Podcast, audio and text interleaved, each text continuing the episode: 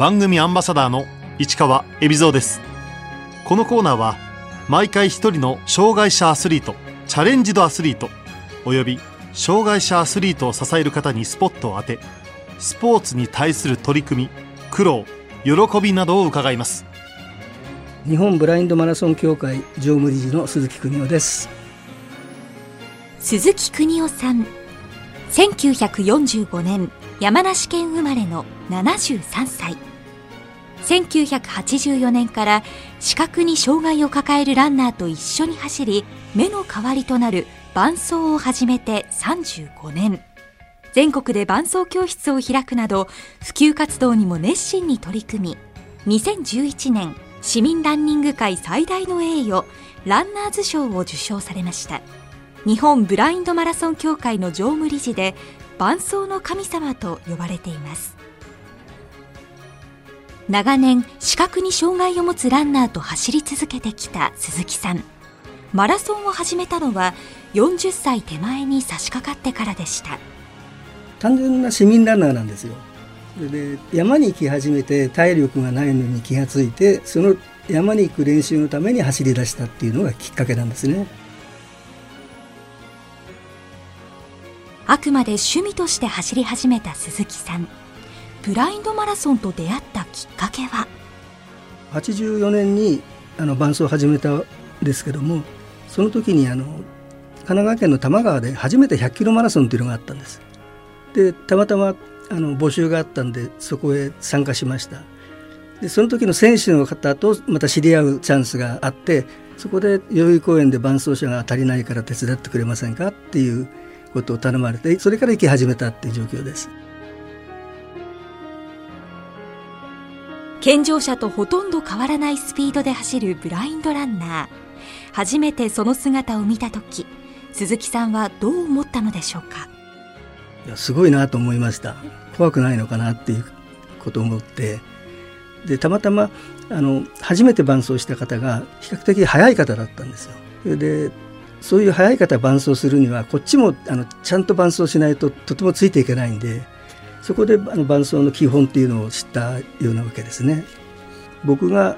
自己ベストでその頃3時間5分25秒フルマラソン。でその時に一緒に走った方が3時間半ぐらいの方だったんですが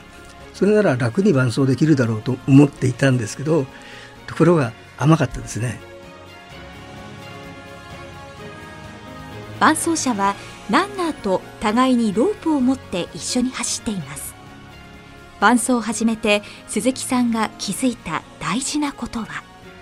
伴走の基本って実は二人三脚なんですよ。足が合わないと手が合わない。で手が合わないと相手の方が手を振ってもらえない。でそれが自然にできちゃったんですね。でそれができないと自分が苦しかったんです。相手の方が走りやすいのかなって思って差し上げるその基本的な気遣いですか。それが一番大事なんだと思います。伴走をしながら鈴木さんはランナーにどのようなことを伝えているのでしょう？まず安全のために路面の凹凸ですとかマンホールの出っ張りそれから横断歩道のペンキ新しいペンキ塗りたてだとね結構あれ出っ張ってるんですよ。ですからそこでつまずいちゃいけないっていうか一瞬踏んだ瞬間に違和感あるわけですよね。出っ張ってますからですからそういうのも伝えるようにしてます。それからあと景色ですね。周囲にどんなランナーがいるか東京タワーだとかどういう応援してるとかあの婦人会の人が仮装して応援してるよ。それからあとは前が空いてきたよ。しばらく安全だよ。っていうことも伝えます。これは霞ヶ浦マラソンで以前におじいちゃんが車椅子で応援してますよ。お城みたいな大きなお家ですよ。赤い花が咲いてますよ。そういうことを克明に話していたらゴールした時にテレビ見てるようだったって言われました。走っている途中ブラインドランナーの体調が悪くなるケースもあるそうです。そんな時鈴木さんはどうするのでしょうか？ランナーが調子悪くなった時はもう基本的にはそのランナーに合わせる。視覚障害のランナーのためのレースですからその方に合わせる。それが基本です。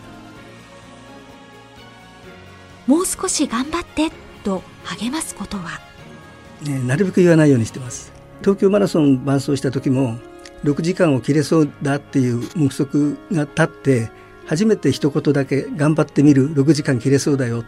その一言だけでしたね。もともともう皆さん頑張ってらっしゃるんだからそれ以上頑張れって言っても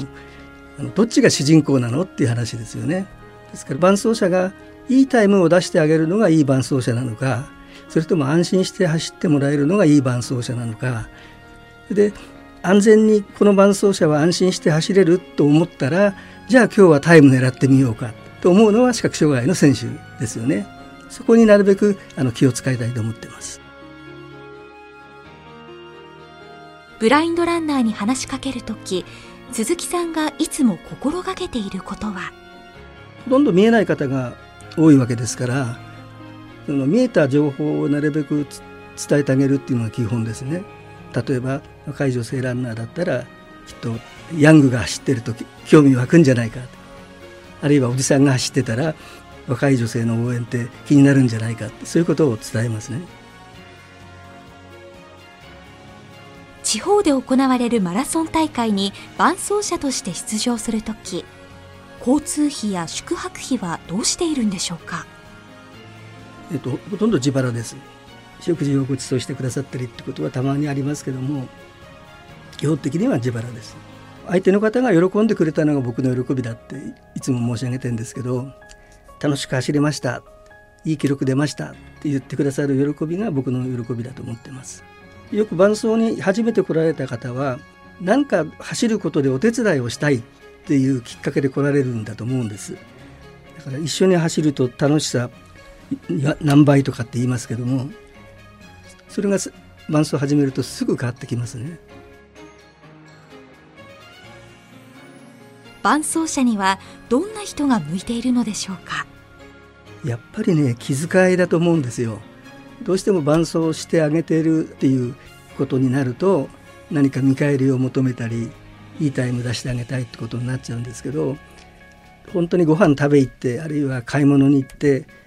見えない人が何を求めてるかっていうことを考えてあげる気遣いだと思うんですね。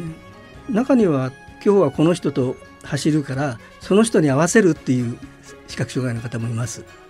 歩きでもいいんだってでその人とお話しするのが楽しいってそういう言い方してる人もいますね。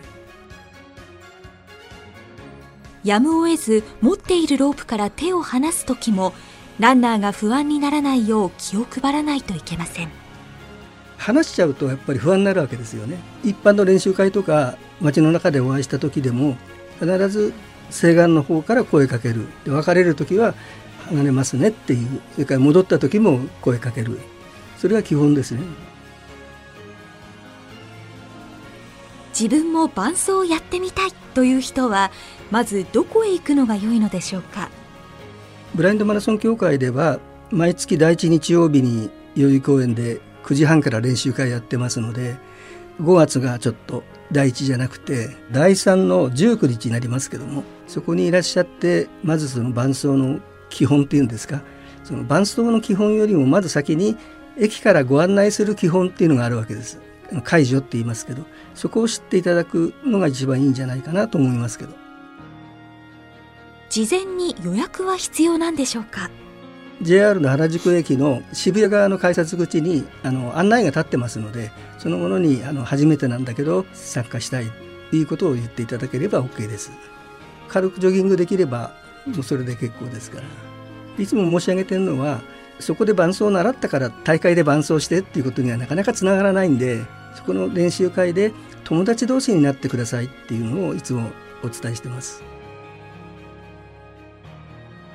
陸上やマラソンの経験がない人でも大丈夫なんでしょうか、まあ、やっぱりあの気遣いのある方ですね。スピードはなくてもいいです。あの中には公園を12周歩いて帰るっていうご年配の方もいますしそれから目の疾患によっては走る時の振動があの目に悪いから走りませんっていう方もいらっしゃるんで給水所のお手伝いをしていただくのも大事ですし駅から誘導していただくのも大事ですしお手伝いは一緒に行動できることがありますので。日本ブラインドマラソン協会では各地で伴走教室を開催。鈴木さんも伴走の基本を教える講師として全国を回っています。代々木公園では毎回やってます。初めて来られた方のために。でそれ以外に年間に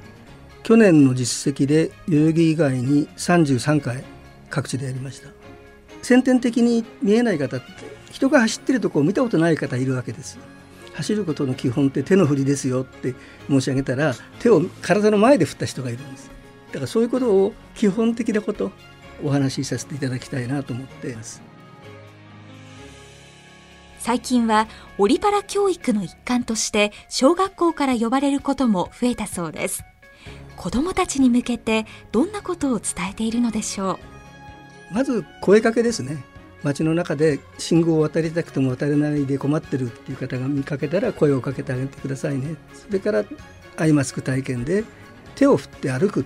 私たちの伴走ロープっていうのを使うのは手を振って歩くために使えますので手を振って歩いてもらいますね。目の不自由な方への鈴木さんの声のかけ方は？まずあのお手伝いしましょうか。あるいは一緒に信号を渡りましょうか。駅でしたら改札までご一緒しましょうか。そういう声かけでいいんだと思うんです。その方に喋ってるんだよっていうことが分かるようにしてこうお声がけをしてでお願いしますって言われたら肩触ってもらうなり肘触ってもらうなりしてご案内すればいいと思います。あのまず触ることってタブーです。お願いしますって言われたらじゃあどうやってやったらいいんですかあの相手の方に聞けばいいですしね。日本ブラインドマラソン協会の常務理事として鈴木さんが目指していることは？どこの大会ででも視覚障害の方が出られるようになるのがあの一番の目的だと僕は思ってますけどももうどこ行ってもその視覚障害の部がなくても一般の部で出られる、まあ、東京マラソンもそうですけどそういう大会が増えてくれればいいなと思います。大会で伴走しているランナーに声をかけるとき鈴木さんはできるだけ大きな声で話すよう心がけているそうです。周りのランナーになるべく気が付いてもらえるように大きな声出してるんですよ。で例えば今5人抜きました10人抜きましたって言うとそうすると一般ランナーがあれなんか変なランナーが後ろから来るよ。で気が付いてくれれば大抵道を譲ってくれるんです。そうすると頑張ってくださいって応援してくれますので。そんな伴走の神様鈴木さんにとってブラインドマラソンの魅力とは？やっぱり相手の方が完走できて喜んでくださったのが自分の喜びじゃないですかね。この一言に尽きると思いますけど。中には見えてる時に走ったのを思い出しましたって言ってくださった方がいるんですよ。あとランニング入ってこう体が浮いちゃう状態ありますよね。気持ちよくて。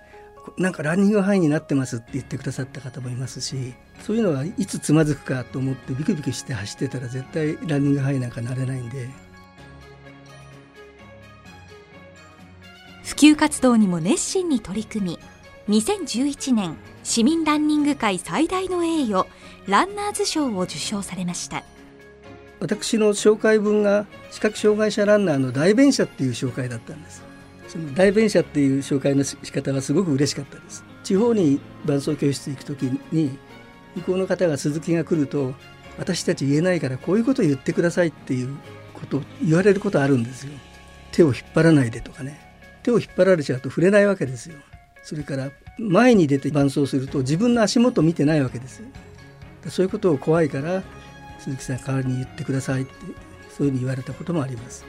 伴走者とね普段一緒にいますからなかなか注文って言いづらいんだと思います。お互いに。僕はあの伴走教室の時に言われる伴走者になってくださいっていつも言ってます。この人には言っていいんだ。そういうふうに思われる間柄だったらきっとその伴走者は素晴らしい伴走をしてんじゃないかなと思いますけど。最後に街中で目の不自由な方が困っている時鈴木さんはこんな風に声をかけると良いとアドバイスをくれました。例えば電車の中の空席分かりませんから右前が空いてますよって言ってくださるだけでもね空いてれば座りたい。街の中での道案内もそうでしょうけど皆さんも気持ちはあるんだと思うんです。その一歩が踏み出せないだけなんで練習会とかそういうところにまず一歩ちょっと行って様子を見るだけでもいいと思うんです。毎月第一日曜日代々木公園で9時半から定期練習会を行ってます。5月はちょっと変則的ですけども9時ぐらいから JR の原宿駅の改札に案内がいますのでお気軽に「初めてです」ということでお気軽においでください。1月は第2日曜日。5月は第3日曜日の19日になります。